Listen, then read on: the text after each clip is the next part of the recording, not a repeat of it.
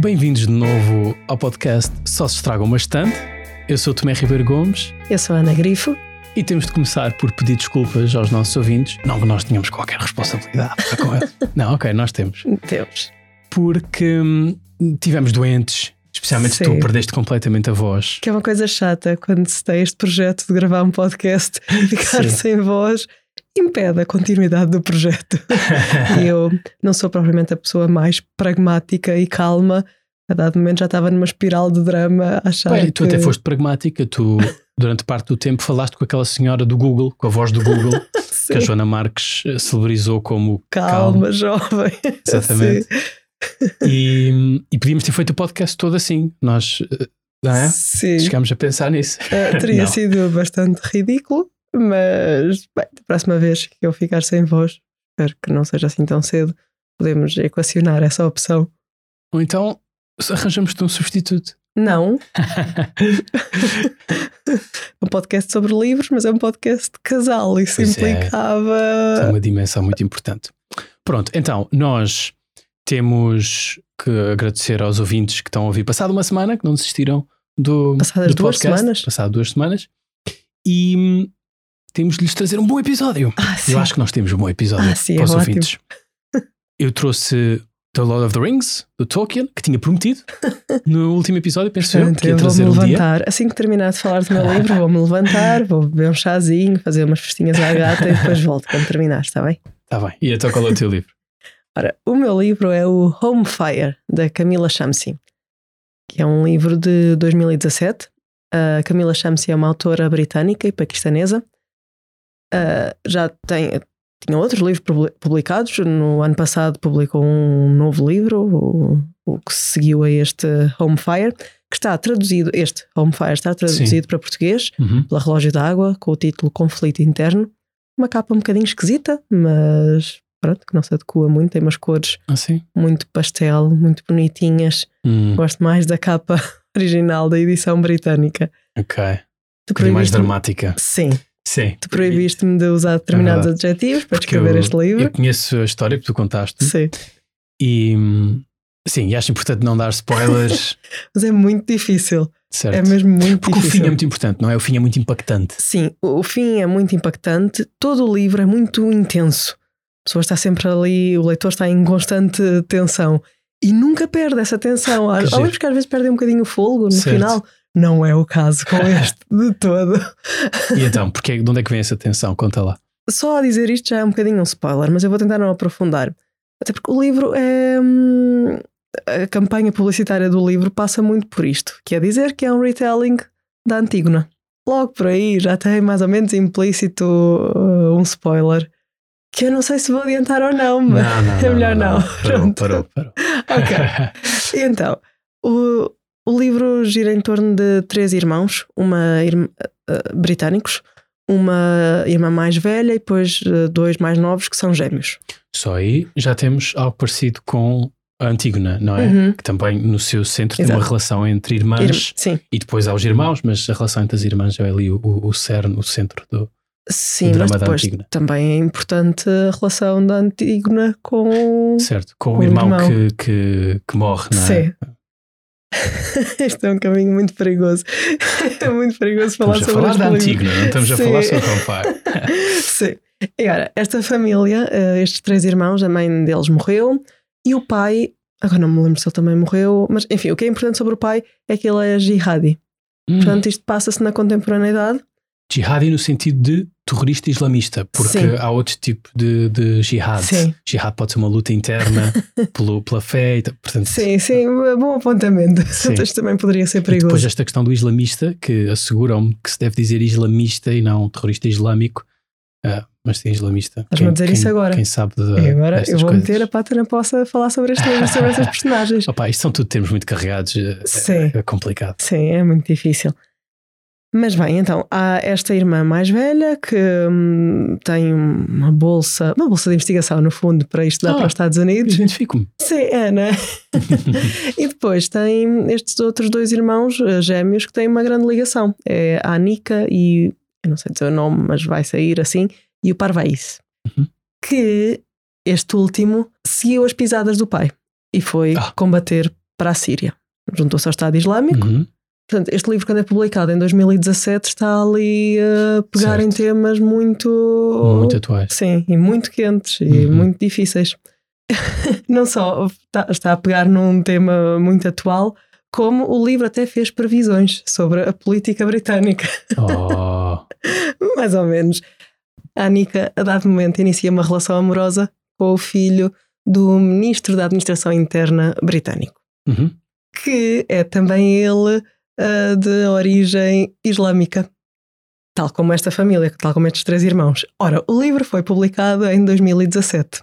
No ano seguinte, em 2018, certo, certo. o Sajid Javid é nomeado ministro da Administração Interna Uhum. britânico. Uhum. Também ele, não sei exatamente, é paquistanês, de origem paquistanesa, não é? sim. Eh, Deixa-me confirmar. Ok. Momento Google. Exatamente. British, Pa- British Pakistani Family. Sim. E o pai dele, julgo eu, era condutor de autocarro. eh, Ok. Pronto, e quando o livro sai em 2017, até perguntam isso à autora, à Camila Shamsi, se aquilo é algum tipo de previsão que ela está a fazer. E ela até tem uma resposta muito en- engraçada numa das entrevistas, quando lhe perguntam se aquele Mai é inspirado ah, no Sajid Javid, Sim. Ou na expectativa de que ele venha a ser Mai, ela responde com Oh God, I hope not. Porque depois as coisas correm mal no livro e, portanto, Sim. ela não queria estar Sim, com não queria. Sim, está já com essa associação. Já agora, isso faz-me lembrar de uma coisa, que é uma peça que depois deu um filme, que é o Charles III, ou, não é? é? Que é uma peça que muito cedo prevê imensa coisa que acontece hum, à família real britânica, incluindo o Harry namorar com uma tipa, ah, acho que é preta mesmo no, no- no- na série, e completamente plebeia, não é? Não é americana, mas pronto. Sim, E, e sair da família real. ok. E depois Uau. prevê muita coisa para o que irá acontecer para um King Charles muito Uhum. interventivo que, que- eu acho que não vai acontecer. Ok. Afinal, não são só os Simpsons que fazem previsões na literatura e no teatro também, também as fazem. Pronto, só para terminar, mas nada de novo, eu gosto muito deste livro. Eu não sei como é que não o ofereço mais vezes.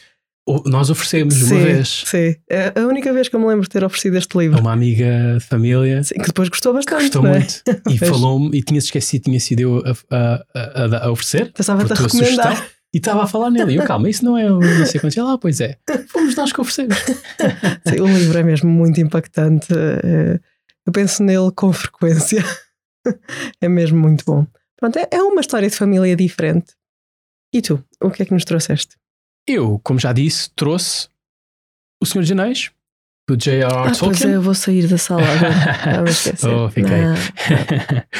e o meu desafio aqui é apresentar O Senhor dos Anéis de uma forma que te apeteça minimamente vá ler.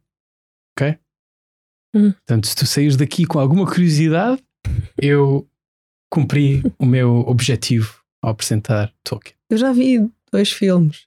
Sim, mas Ana, o livro não é o filme. E nós já fizemos um podcast sobre adaptações. Vão ouvir, temos que aproveitar. Vão Sim, ouvir sim. o nosso episódio sobre adaptações em que nós falamos da adaptação do Senhor dos Anéis, pelo Peter Jackson, ao cinema. Não, vamos falar dos livros que são publicados entre 1954 e 1955. É uma trilogia, não é? são três livros: The Fellowship of the Ring, The Two Towers, The Return of the King. E o Tolkien é uma personagem interessantíssima.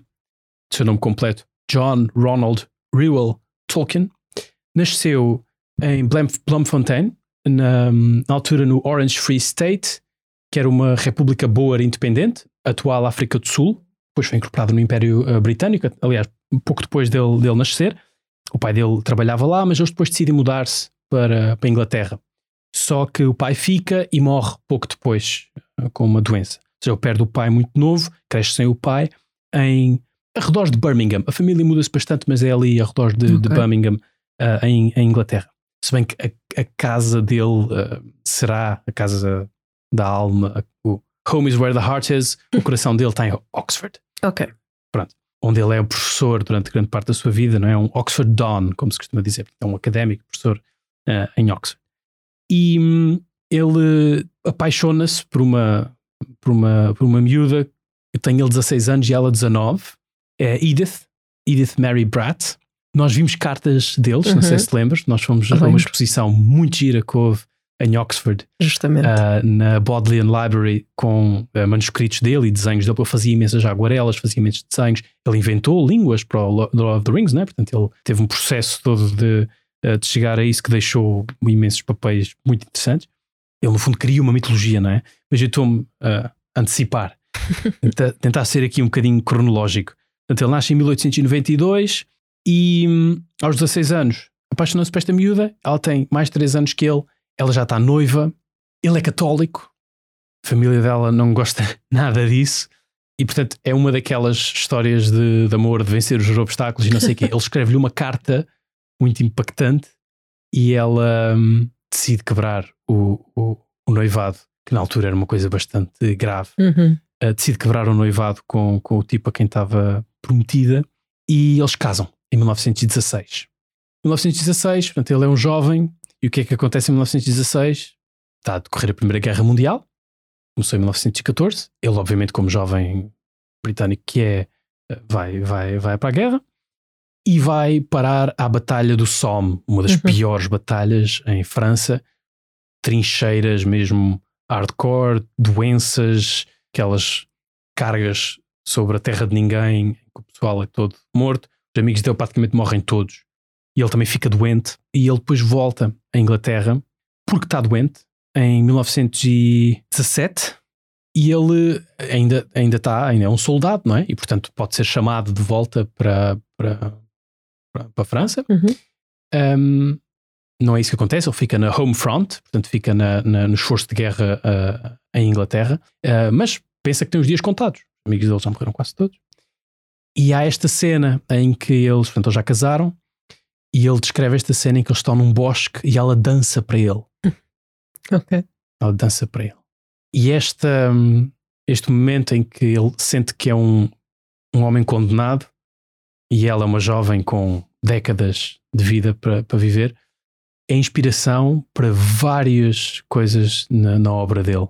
Há vários casais na obra dele. Principal é o Baron. Eu sei, o problema é que não há mulheres, não sei o quê. Por isso é que eu estou a começar também por aqui. Ouviste? O principal casal é o Beren e Luthien. O Beren é um homem mortal, a Luthien é uma, uma mulher imortal. No Senhor dos Anéis, acho que são mencionados o Beren e a Luthien, porque isto é uma mitologia enorme, não é? São imensas histórias. O Senhor dos Anéis é só uma, uma parte na Terceira Era, não é? Algo que acontece na Terceira Era. E aí é o Aragorn, que apesar de ser um, um homem do norte, uh, dos Dúnedain, e uma linhagem real, portanto vai viver muitos anos, centenas de anos, acho eu, tenho certeza agora, uh, talvez 200 anos, uma coisa desse género, apaixona-se por uma elfo, que é Arwen, e nisso os filmes também pegam bem, um, filha lá de um, de, um, de, um, de um meio elfo, que é o Elrond, toda a gente se lembra do Hugo Weaving, né? quando, quando se fala em Elrond, e bem, grande, grande papel. Uh, e aliás, acho que o filme pega muito bem nisto tudo, e também a Arwen e o Aragorn, os atores estão, estão muito fixos, as cenas estão, estão todas com música e tal e ela tem de, de, escolher entre a sua imortalidade, porque os elfos estão a perder. Há toda uma, uma super história de declínio no Lord of the Rings.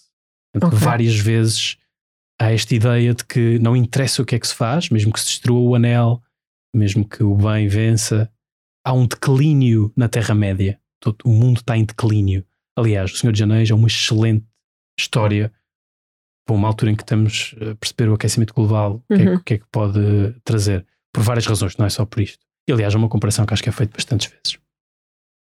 Portanto, tens esta primeira base para o universo Tolkien, esta primeira inspiração de base para o universo do Tolkien, que é o amor entre ele e a mulher, e a Edith, que entra em várias histórias de várias formas diferentes.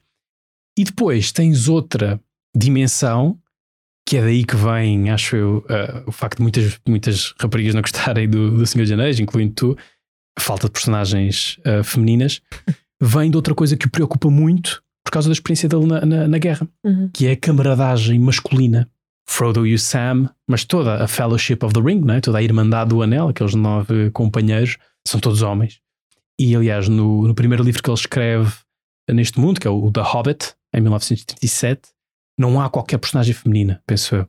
Ele, quando escreve o Hobbit, é professor de, julgo que é de anglo-saxónico, embora depois também vá ser professor de English portanto, literatura e língua inglesa, também em Oxford, mas julgo que nesta altura ele é professor de anglo-saxónico e também é mais ou menos para esta altura, portanto, anos 30, que ele escreve um dos textos mais importantes sobre Beowulf, sobre hum. o épico anglo-saxónico Beowulf. E há imensos, imensas dimensões, imensas características de mitologia nórdica que, que entram no Tolkien, porque no fundo ele está a tentar criar uma mitologia para o seu país. É um bocado isto. É um bocadinho uma questão de inveja para com outras hum. mitologias muito, okay. muito estruturadas e a Inglaterra não tem. É uma espécie de, ah, de criar okay. isso. Ambicioso. Ambicioso. E um bocadinho.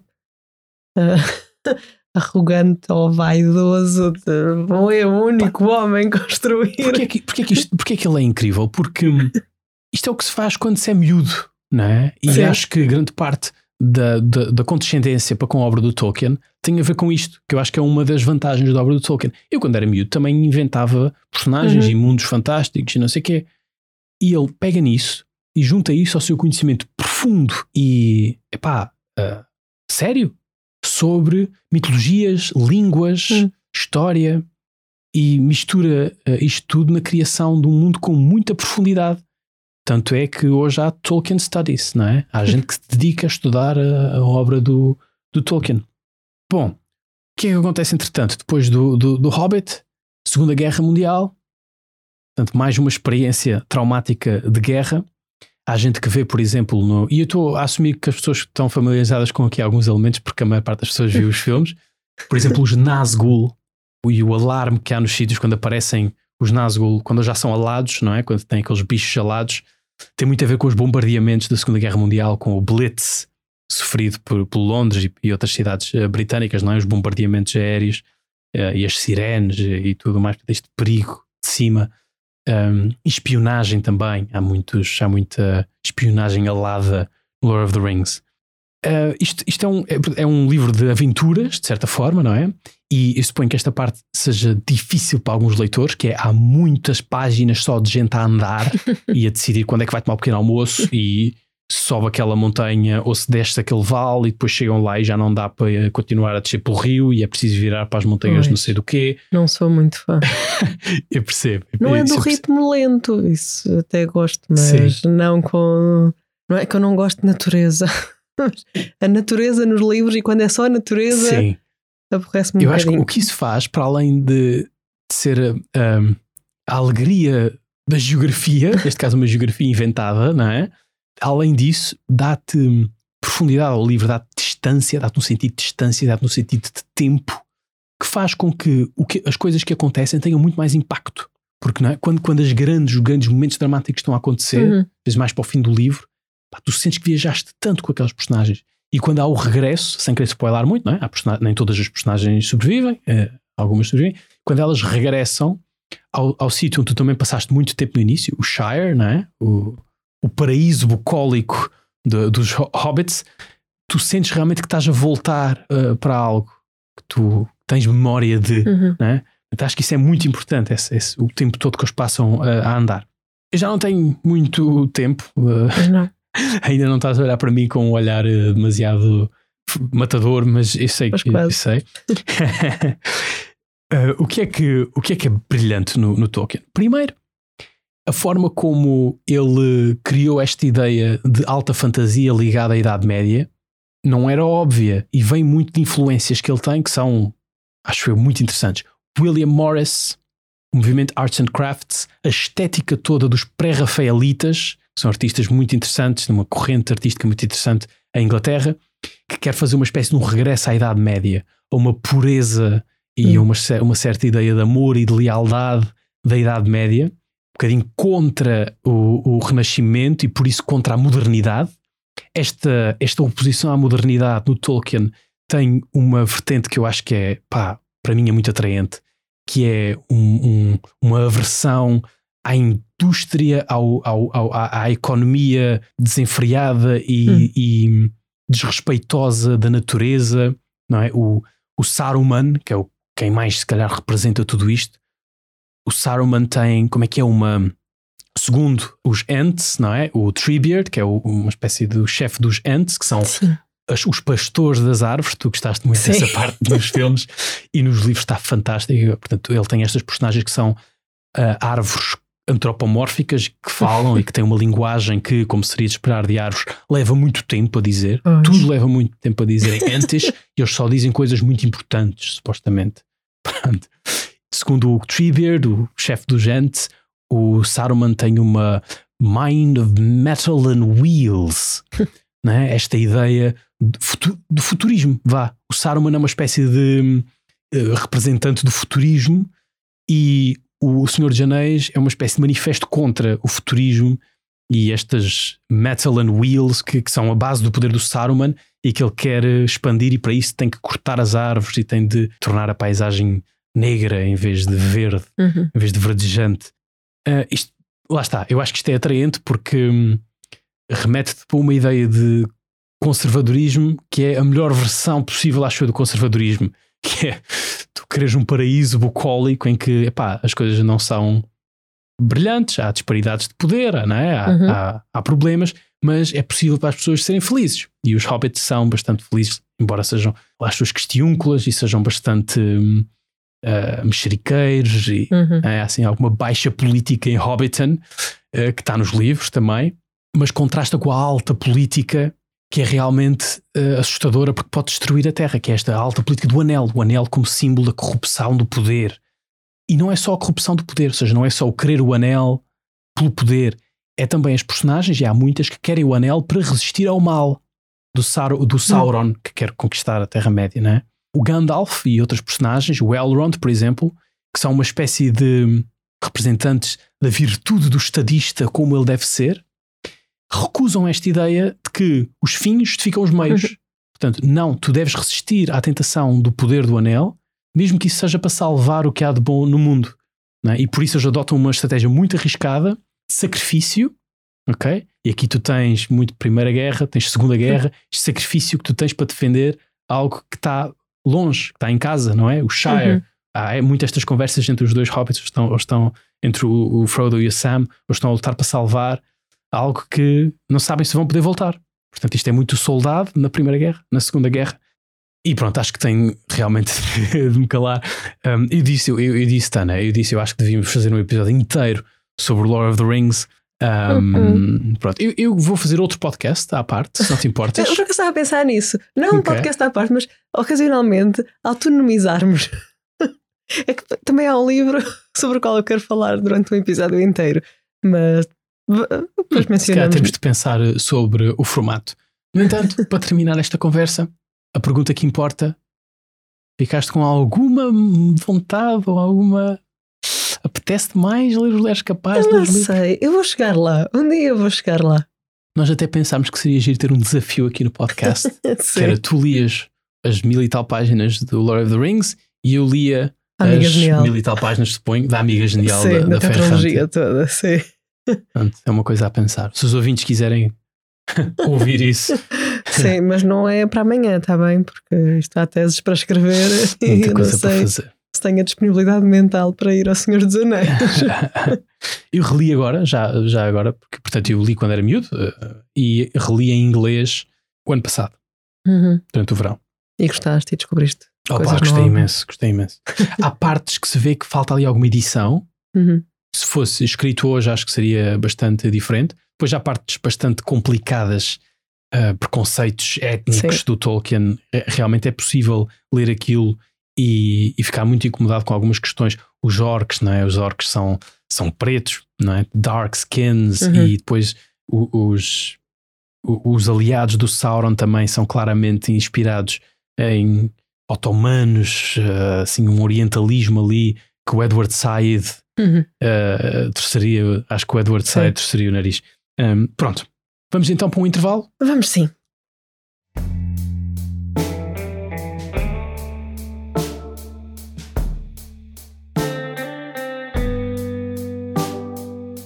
Vamos então à segunda parte do episódio, onde vamos falar sobre biografias. Biografias.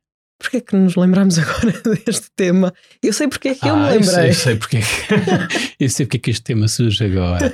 eu Ora, acho que eu é que o sugeri sim, inicialmente, mas eu já há uns aceitei logo. tempos, metemos lá na lista Ok, de temas. não é? Nós temos uma listinha onde vamos metendo os temas que Aham. apetece. E se alguém tiver ideias, já nos deram ideias boas Uhum. que estão na lista Sim, e vamos lá lá chegar. chegar. Este tema fui eu que lá pus, mas foste tu que falaste disso agora. Sim, Porquê? porque eu passei o último mês obcecada. Desculpa ter falado um bocadinho mais alto. Com a Samantha Power e com a, a biografia e memórias que ela escreveu e publicou em 2019, o The Education of an Idealist. Samantha Power, para quem não conhece, foi embaixadora de- de- dos Estados Unidos para a ONU durante o segundo mandato do Obama. E ela é espetacular. Eu já tinha boa Concordo. impressão dela. Aliás, há muitos vídeos de intervenções dela na, na Assembleia Geral e no Conselho de, de Segurança da ONU que ficaram virais. Uhum. Ela, de facto, não é. Aliás, acho que ela nem se considera uma política. Ela não é uma política comum.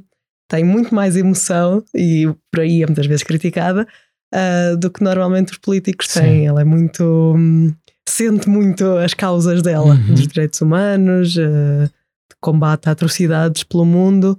Pronto, e E este os discursos dela, as intervenções dela têm essa, essa camada emocional. Sim, sim, sempre. E passei o último mês a ler. eu até teria passado uma semana, mas depois eh, a vida mete-se no caminho e não deu para eu tirar uma semana de férias só para ler e pensar sobre o que estava a ler, eh, escrito pela Samantha Power. Que tem esta ótima biografia porque a visão e o pensamento dela ficam ali muito claros. Eu, eu vou voltar a falar sobre o livro, não posso Sim, tu vais trazer, agora. vais trazer o livro. Sim. 2019, o livro, não é? Sim, sim, sim. É, quando, quando ela estava na sua travessia do deserto, muitos eh, democratas ou associados aos democratas passaram durante esse período, 16, Uhum. 20. Depois do Trump Exatamente. ser eleito. Ah, pronto, deixava só esta nota, por isso eu vou voltar Sim. a falar sobre o livro. É O livro é muito bom para se compreender bem, de forma muito clara, a visão e o pensamento dela, mas também para conhecer o percurso dela e as várias dúvidas que ela foi tendo ao longo do seu percurso profissional e pessoal também. ah, várias dúvidas, o processo de decisão dela, quer profissional, quer pessoal. É ótimo. Gostava muito de poder falar com a Samantha Power um dia, se não desmaiasse entretanto, mal ela se aproximasse de mim. Seria bastante provável. Ah, e pronto, e considerando esta obsessão, claro que disse que logo sim que podemos fazer um episódio sobre biografias. E uma vez que começaste por aí, isso leva-nos a falar mais de autobiografias sim. ah, para já, Uhum. que têm realmente, acho que, esse condão, as melhores, de mostrar que, os que as vidas não são lineares. é? Exato. Sim. E as, as dificuldades, as dúvidas que tens existenciais, Uhum. as melhores de todas elas vão mostrar os erros Uhum. que as pessoas cometeram, não é? Sim. É assim, os caminhos não são. Sim, isso fica muito claro na, ah, na biografia dela. Tal como também ficou, mas eu acho que aí ele exagerou um bocadinho, na do Obama, nas memórias Certo. do Obama. Eu acho que ele pede desculpa muitas vezes. Ok. e anda ali muito à volta dos erros de- dele. Aqui pareceu-me, na Samantha Power, pareceu-me uma abordagem mais natural, também um cargos diferentes que eles tiveram, não é? Sim. Sim. Mas senti isso um bocadinho na- nas memórias do Obama, que ainda falta o segundo volume. Não sei quando é Pois que é, ele se vai e eu não despachar. acabei de ler o primeiro ainda. É daqueles livros que eu deixo a meio e neste caso ficou na terceira. Ficou lá na ilha, portanto, hum, se calhar dá para pegar nele. Pois não sabes quando vais voltar. Lá. À terceira. Não, Não, Obama. isso ok, ok, sim. Pois não. A outra coisa que as autobiografias normalmente têm muito atraente é hum, histórias de bastidores, não é? Sim. Que tu vês outras personagens através dos olhos daquela, portanto, quase sentes que estás a testemunhar às vezes cenas Uhum. eh, bastante interessantes. Sim. Sei se ela tem isso. Pois é isso. Eu estava a tentar falar sobre um outro livro que não, o The Education of an Idealist. Mas sim, é muito giro ver o Obama nas biografias das outras pessoas e nas memórias das outras pessoas. E o Obama enquanto personagem, que não é a personagem principal ali naquela sala. E, hum, mas o Obama leu o livro antes de ele ser publicado. Ela agradece-lhe, naturalmente. Tem lá um ou outro momento, uma outra passagem que não é o Obama calmo que nós conhecemos. mas, mas sim, é muito giro ver isso. Eu estou-me a lembrar, eu, eu acho que nós prometemos mais ou menos que não iríamos falar muito de livros que não gostamos, mas há um livro cujo título agora nem sequer me recordo, mas pronto, depois colocamos na descrição do episódio de uma senhora, não sei, 30 e poucos anos, 30 e tais, já não sei, que trabalhou hum, na Casa Branca enquanto o Obama lá estava, Ah, mas ela trabalhava sim. na parte de transcrição, de, Uhum. de discurso, esse tipo de coisas. Pronto. E eu até fui ler aquilo com uma expectativa de que de facto fosse os bastidores dos bastidores dos bastidores da governação. Aquilo são 300 páginas sobre relações amorosas e de como ela se apaixonou por um colega de trabalho tendo um namorado. Foi Portanto, acho que podemos, acho que podemos fazer aqui um, eh, um contínuo. Temos dois extremos e ambos com memórias da administração Obama. Temos essa Uhum. senhora. E que ela fala do Obama de vez em quando, mas lá está, e também só tem os momentos chill do Obama. E o Obama, no último dia, com ela, a chamar o irmão, para, eh, o irmão dela para tirar uma foto todos juntos. E ai que giro, pronto, é isso que ficamos a saber sobre o Obama. Enfim, Aquilo que sabemos quando o Obama vai à hamburgueria e está lá todo Certo, feliz a fazer o certo, seu certo. pedido. Pronto, É o ficamos a saber com este livro. Até sobre ela e sobre a vida dela. Pronto, sobre a vida pessoal dela. o outro extremo também da administração Obama é o Ben Rhodes. ah, como é que se chama? The World as It Is. The World as It Is. Nunca muito li, bem, mas gostava, por isso é que sei. Muito bem, muito bem. Eu tenho, está na terceira. Pois, Podes eu ler. sei que sim. que é um excelente livro, mas pá, não tem muito da vida pessoal do Ben Rhodes. É muito. Ele estava na, na, na parte da política externa do, do Obama, Uhum. esteve muito envolvido na questão de Cuba, de, de reatar, reabrir relações diplomáticas com Cuba, e, e é um excelente livro para se perceber, e o título indica isso, The, World as It Is, os constrangimentos de fazer decisões sobre política externa, quando se é o, o superpoder, né? quando, se é, quando se é os Estados Unidos, e lá está, a distância que vai entre aquilo que nós gostaríamos de fazer Sim. e aquilo que temos de acabar por fazer. A Samantha Power Sim. tem uma. Ela também Uma vai muito resposta aí, sobre e isso, vai não é? muito a essa questão. E- Exatamente. aquele livro é ela. Não é ela a pensar em voz alta, porque ela de certeza já pensou sobre tudo aquilo imensas vezes. Mas é, é isso. Ela de facto é uma idealista. Exatamente. Mas a dado, já mais para o final ela explica o, o que é o idealismo dela. É, eu ontem mostrei-te, não é? Agora já não, já não me sei de cor como é que era. Mas não é o acreditar que o futuro vai ser melhor, mas que pode ser melhor. Portanto, vamos Exatamente. trabalhar para isto. Exatamente. É Ainda que com todas as fragilidades e constrangimentos que internamente Uhum, temos, internamente profissionais e os Estados Unidos uhum, uhum. como, como Estado. Sim, ela faz isso muito bem. e, e isso leva-me a a dizer uma coisa que é a importância que é ler memórias e autobiografias para quem estuda temas como os nossos, não é? Sim, exato. ciência política, relações internacionais, porque, hum, pronto, quem está a olhar para isto em termos abstratos, às vezes esquece dos problemas muito práticos e dos constrangimentos Uhum. muito práticos que há. Como é, que- como é que se toma decisões, não é? Como é que, como é que as influências chegam às pessoas, Uhum. como é que as ideias chegam às pessoas. E como a biografia das pessoas é importante, não é? Como o sítio onde as pessoas vieram, Sim. a educação que tiveram, é importante Uhum. para, para moldar. Sim. Ah, Ah, a Samantha. Power. Não, se fosse um episódio sobre a Samantha Acho que Power. vamos ter que mudar o título que tínhamos pensado. Acho que Não, vai ser vai ser última Senhor dos Anéis, Home Fire e Samantha Power. Não, vai ser a última referência neste episódio. ela, hum, o percurso profissional dela é muito interessante.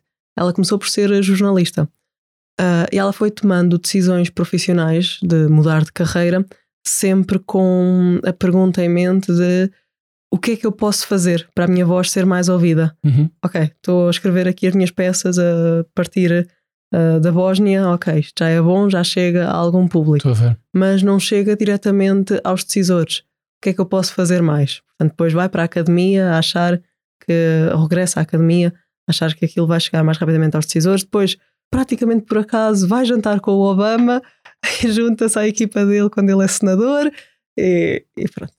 Pois, e depois é a questão do acaso também e da Sim, sorte. Sim. Que há gente que se calhar não admite, não é? Acha que chegou onde chegou por Uhum. eh, talento e natural, não é? Uhum.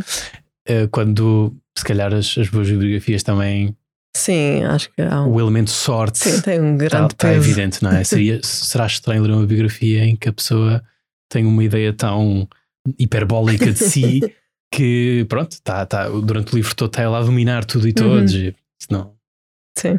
Pronto, e acabamos de falar só de autobiografias de políticos, mas realmente, ou, ou de, ou de gente ligada à política, mas realmente eu gostava de avançar para biografias em geral. sim, sim, eu Que, também. lamento, mas também vamos andar muito pela política, porque, pá, porque realmente é um tipo de biografias que eu gosto muito. Uhum. E hum, não, não posso deixar de falar, se vamos fazer um, um episódio em que falamos de biografias, daquilo que para mim é o padrão ouro das biografias políticas, e não é só Uau. para mim, é, é regularmente tido como sendo padrão ouro das biografias políticas, que é o Robert Caro sobre o Lyndon Johnson. O Uhum. Robert Caro tem hoje 80 e tal anos e está para lançar o quinto e último volume. Cada volume, eles têm tamanhos bastante diferentes, mas o que eu li tem mil páginas, que são os anos do Lyndon Johnson no Senado. E para já não é uma coisa que se leia muito, não é? Normalmente as biografias de presidentes é diferente teres uma biografia assim muito popular e muito bem escrita e muito sobre alguém que fez uma carreira no Senado. Claro que o interesse vem por ele ter sido depois presidente, mas esse volume ainda não saiu. É o volume que falta sair, é o Lyndon Johnson enquanto presidente. Portanto, tens o Lyndon Johnson enquanto político na Associação de Estudantes, no primeiro volume. Tens o Lyndon Johnson ah, na sua carreira no, no estadual. Um, e depois tens a carreira federal, portanto, este, este, este volume sobre o Lyndon Johnson no, no Senado, que é maravilhoso. Uma das coisas que o Robert Caro faz pá, supremamente bem é dar-te contexto. Pá, tudo tão visual e com tanto detalhe, mas ele é tão bom a, a urdir o detalhe no meio de, por exemplo, descrições de personagens. né? Se ele te vai tentar explicar uma questão qualquer legal que tu precisas de perceber Uhum. para, para entender eh, o impacto, do, neste caso, do Lyndon Johnson, ele fala através de um caso qualquer Ok. muito pessoal Uhum. em que realmente tu ficas muito preso e- e é uma leitura muito suave, apesar de ser tão pesada em Uhum. detalhe. Uh, isto é um trabalho de décadas. Ele fez uma primeira biografia sobre um, um político nova-iorquino, uh, Robert Moses, mas uh, o resto da vida dele foi dedicado ao Lyndon Johnson. E hum, ele diz que não é uma biografia. Ele diz que não é uma biografia, é um estudo sobre o poder. Como é que se adquire o poder, Hum. se usa o poder. E realmente tu lês aquilo e sentes que, que descobriste alguma coisa, que aprendeste alguma coisa sobre como é que o poder funciona. Uh, neste caso, o volume que eu li no Senado uh, Uhum. americano. E agora estou estou a ler, estou a meio, mas também está na terceira. O volume de quando ele é vice-presidente, o Lyndon Johnson é vice-presidente do Uhum. John F. Kennedy e chega a presidente depois do Kennedy ser assassinado. Por isso, padrão ouro de- de- das biografias uh, políticas. No entanto, uma das minhas biografias preferidas é a trilogia. Continuamos na- na- nos Estados Unidos, não é por acaso, eles gostam muito de biografias Sim. e valorizam muito biografias, no, no Reino Unido também. Em Portugal, valorizamos pouco, acho eu. Se calhar agora está tá, tá a voltar um bocadinho. Mas é a trilogia sobre o Theodore Roosevelt, do Edmund Morris. Já aqui falámos. Já falámos, nomeadamente sobre os dentes do Theodore Roosevelt. The Rise of Theodore Roosevelt, Theodore Rex e Colonel Roosevelt é, é o terceiro volume. E pá, acho que também ali numa altura, 14 anos, 15 anos talvez, em que teve um impacto muito grande sobre a maneira como, como, eu, como eu leio uh, Uhum. este, tipo, este tipo de coisas. E entretanto também li a autobiografia do Theodore, que também vale muito a pena. É um livro menos, circula menos, Uhum. mas vale muito a pena ler. O que o, Mo- o Morris faz bem tem uma coisa em comum com o Robert Caro, que é manter a cronologia. Para mim, isto é essencial numa biografia. Hum. É o tipo, nasce no ano tal e agora tu vais acompanhar o tipo sim. ao longo, Não tipo, estar com digressões. ao longo dos anos.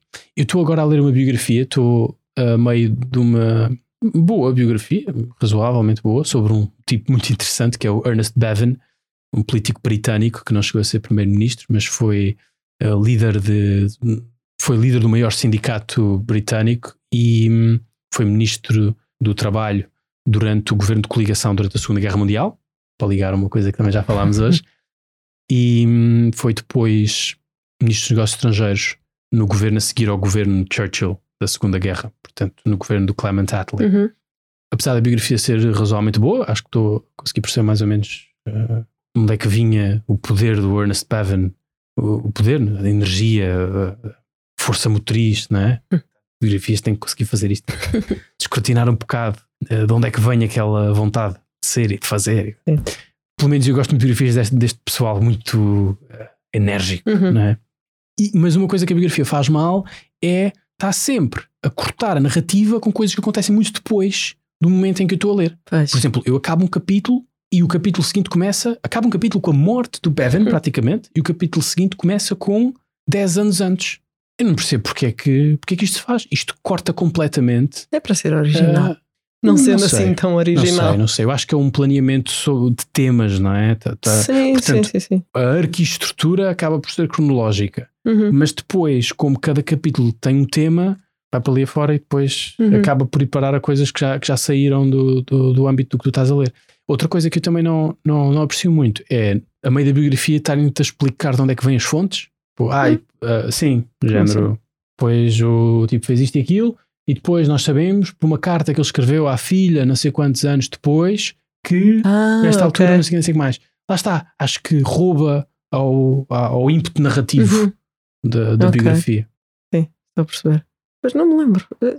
Eu também não sou a maior leitora de biografias. Vou Sim. lendo uma ou outra, mas não me lembro se alguma vez li alguma assim desse estilo. Pois, talvez não, porque realmente os autores que tu leste respeitam esta, que para mim é uma regra muito importante, que é a alma da narrativa, é a cronologia. Uhum. Ok, obrigada. Samantha Power, Obama, Montefiore. Montefiore também leste bastantes escritas Sim. por ele, não é? Sim, porque eu só vivo assim, com obsessões, não é? Então passei uma fase em que estava obcecada com os Romanov, com a Catarina a Grande. E sim, tudo começou por causa da Catarina a Grande, porque uma Sim. vez peguei numa biografia da Catarina a Grande, escrita pelo Montefiore. Peguei aí numa livraria em Lisboa, li, adorei. Portanto, depois é. Olha, isso é uma coisa tudo. engraçada. Tu lês muito mais biografias sobre mulheres, ou Sim. autobiografias escritas por mulheres, e eu sobre homens. E, e Hum, isso de realmente fazer aqui algumas trocas. Sim, tem algo de problemático, não é?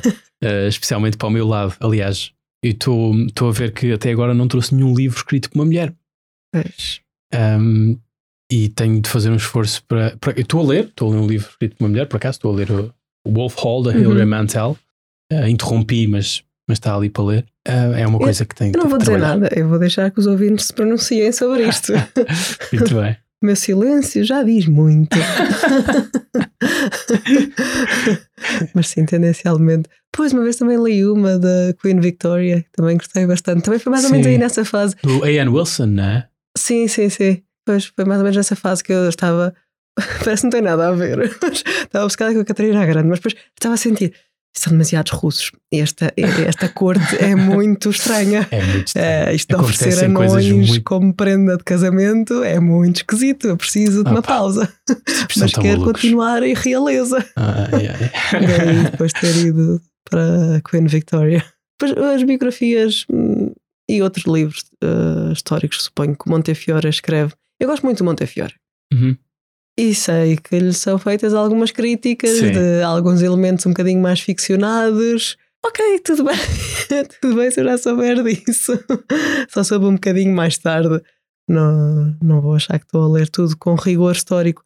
Mas, eh, quer dizer, acho que não são coisas inventadas por ele. Pronto, se calhar não vai confirmar fontes, uma coisa ou outra, mas é, é residual. Não, não acho que seja assim tão ah, dominante na, na obra dele. E até dá. Estás a ler uma biografia histórica também como se fosse em parte ficção, porque às vezes parece ficção, nem sequer é só por ter elementos que tu questionas. A, a corte dos Romanov, aquilo parece tudo inventado.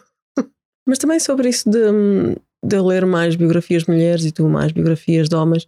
Dos poucos livros que não terminei foi uma biografia do Napoleão. Porque me estava a É irritar. verdade, tu estavas tão irritada com o Napoleão. Eu lembro-me disso. Eu li uma Sim. biografia dele, eh, do Philip Dwyer, que é só os primeiros pai 30 anos dele. Ah, eu também gosto muito disto. Já li mais do que uma biografia só sobre a juventude, Sim, seja. não é? a, a rise, não é? E Uhum. a ascensão numa Pois, certa mas é que isso E irrita-me. gostei. Mas, Mas eu- não- no Napoleão estava-me a irritar. ah, está tudo a ser ótimo. Ah, estou aqui a, a construir-me como grande figura hero- heroica e que vai conquistar imensas coisas. Isso é porque Eu não devia- chegaste à crise Pois, dele. eu deveria ter persistido para depois chegar aí, ou então Pois. passar à frente. Ele tem uma mesmo. altura ali por 30 e tal que ele acha que é um completo falhado. Ah.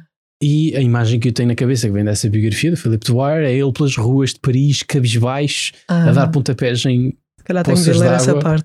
Quando mais seja para me sentir bem, porque Se bem que aquilo me depois nós sabemos o que, é que, Uhum. o que é que volta, não é? Pois, portanto, altos e baixos aqui. Sim, sim, sim. Pois não, não tenho muita vontade. E também eu bem, não estou a acusar ninguém. Os meus pais Hum. sempre me compraram os livros todos que eu queria, mas eu não tinha grandes referências ah, durante o meu crescimento, de- referências para a leitura. Portanto, as primeiras biografias que eu fui ler são daquelas figuras que suscitam mais curiosidade imediata, né? que se aprende a história no quinto ano. Como, por exemplo. O Hitler, Stalin. Certo, portanto, então? Biografias de homens. Ah, mas eu nunca li, mas já há boas biografias, Sim, tanto do Hitler como do Stalin. mas entretanto vi a luz e passei para as biografias de mulheres. eu estou aqui a, a pensar nessas biografias de que estás a, a- a falar, os russos, não é? O que é tão bom é que tu não só estás a passar um bom bocado, não é? Porque Uhum. está bem escrito, uma boa narrativa, por exemplo, Montefiore, não é? Que Sim. escreve muito bem, mas também estás hum, a aprender, tá- ou, ou estás a ler história, Uhum. não de uma forma, depende do grau de detalhe da biografia, por exemplo, com o Robert Carey, eu acho que estás mesmo a aprender história, mas uma biografia pronto, mais normal, com menos, menos detalhe, estás a criar um quadro que dura o tempo da vida daquela pessoa, né? Uhum. em que tu depois, com outras leituras que fazes e com lá, filmes que vejas, consegues depois ir populando. Ou seja, tu quando Sim. estás a ler outras coisas e aparece aquela personagem que tu leste uma biografia inteira, 400, 500, 600 Uhum. páginas sobre a Catarina a Grande, por exemplo, não é? Depois quando estás a ler outras coisas e aparece o Potemkin, por exemplo, Sim. tu já conheces muito bem o Potemkin porque leste a biografia da, eh, da, da Catarina Grande. E hum, as personagens têm um grande apelo emocional, não é? São Uhum. escolhidas para a biografia porque têm um grande Sim. apelo emocional. E por isso, uma coisa é ler história, e há quem escreva muito bem, não é? Pronto. Mas ler história, acontecimentos. Aconteceu isto, aconteceu aquilo. Se tu conseguires pegar numa personagem e acompanhar estes acontecimentos com aquela personagem, uma personalidade forte, Uhum. torna-se muito mais fácil de, de ler. Portanto, é uma, é uma excelente, um excelente conselho que se pode dar para quem quer começar a ler história, por exemplo. É Sim. pegar em biografias.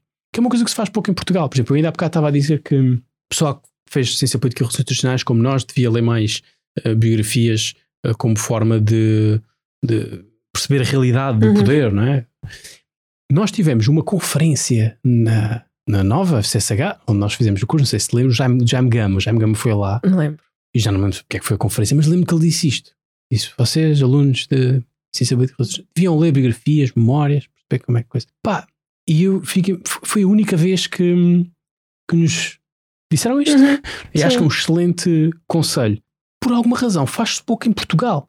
Agora começam a aparecer muitas biografias, mas, por exemplo, eu há coisa de dois anos li a biografia do Mário Soares, que eu acho que é a maior e mais completa e muito boa, bem escrita e muito detalhada também, do Joaquim Vieira. É de 2013. Estava na terceira, encomendei. Chegou uma primeira edição Ok. a casa. E eu não vejo lá informação sobre reimpressões e não sei o quê. Por isso, será possível? Mas isso até seria algo com bastante saída. Epá, é uma das, das figuras Uhum. do século XX uh, português. E é a figura da democracia portuguesa, vá. Até me causa alguma estranheza. E aquilo é a biografia. Tens imensos livros do Mário Soares, tens muitas memórias dele, que também, Uhum. também, são, também têm coisas porreiras, não é? Mas uma biografia assim a sério, eu acho que é única. Enfim, não parece que nós, Hum. que nós tínhamos muito o hábito de, de biografias. E deixa-me também dar aqui o, o, o elogio vá, Uhum. ao- aos dois tipos que escreveram a biografia do Guterres. Hum. Quando ele chegou a secretário-geral das Nações Unidas, pouco depois, houve dois, na altura eram diplomatas, ah, penso eu, eh, jovens, escreveram uma biografia dele, que se chama O Mundo Não Tem de Ser Assim, e lançaram-na em inglês agora, eh, eh, recentemente. Epá, falta-nos disto. Temos de escrever mais biografias, temos de, Uhum. temos de acordar para, para, para, para isto. Ultimamente têm saído coisas interessantes, até biografias sobre escritores, Uhum. que eu ainda Sim. não, ainda não li muitas, mas há muitos títulos aí. Portanto, agora muito recentemente saiu sobre a Natália Correia, que acho que Sim, vou mesmo ter de ler. sim, também, também gostaria. Eu vou comprar, certamente. Sim. Então Depois ficas com o livro à mão, até porque eu já li em tempos um. Não é bem uma biografia, é um livro de memórias da Natália Correia sobre um período muito circunscrito hum, da vida dela, Uhum. em que ela até ia com frequência aos Estados Unidos, também porque tinha um marido americano. Tem uma descrição ótima e assustadora da primeira viagem de avião que ela faz para os Estados Unidos nos anos 50. Eu acho que te contei na altura. Sim, contaste, que contaste. aquilo era enfim, como fazer uma viagem de autocarro de uma semana. No estado em que depois ela e as hospedeiras chegam à terra nos Estados Unidos super cansadas, aquilo nunca me saiu da cabeça. Mas eh, gostei muito. O, o título da- desse livro de memórias é Descobri que era europeia Uhum. e é muito giro. Portanto, é Ela vai sobre- aos Estados Unidos e descobre que é Sim. europeia nos Estados Unidos. Sim, sim, sim. Por oposição, descobre a sua identidade europeia. Uhum. É muito bom. Portanto, também por aí. Eu não conheço assim tanto sobre a Natália Correia, Eu gostava de conhecer uh, Sim, muito mais, daí Uhum. ter esta curiosidade para ler a, a biografia que foi escrita sobre ela. E também, uh, estamos a falar em biografias que foram recentemente publicadas. Há aquela grande, ah, supostamente há duas grandes do Pessoa, não é? A do, do Zenit, e depois isso é polémica. todo- Pronto, sim, está a decorrer essa batalha das- dos biógrafos do Pessoa. Sim, afinal, biografias em Portugal dão grandes polémicas. Mas lá está, são sobre o Pessoa. Nós em Portugal, ah, acho que é que dizia? Era o Luís Fagundes Duarte que dizia isto numa conferência. Nós temos obsessões para nós. A única figura do século XX Sim. na literatura portuguesa é o Pessoa. Uhum. Quando. Não, há, há muito Pois. mais. Para citar, julgo pela segunda vez neste podcast, o Bruno Nogueira. O mundo não é só isto, o mundo é boas é cenas. cenas. Vamos citar muitas vezes. É uma boa filosofia de Acho que é vida. bom para acabar nesta Sim. nota. Vamos tentar acabar todos os episódios com esta frase do O Bruno mundo é boas cenas. O mundo é boas cenas. Obrigado por nos ouvir e até para a semana. Até para a semana, se nenhum de nós ficar sem voz. Fui.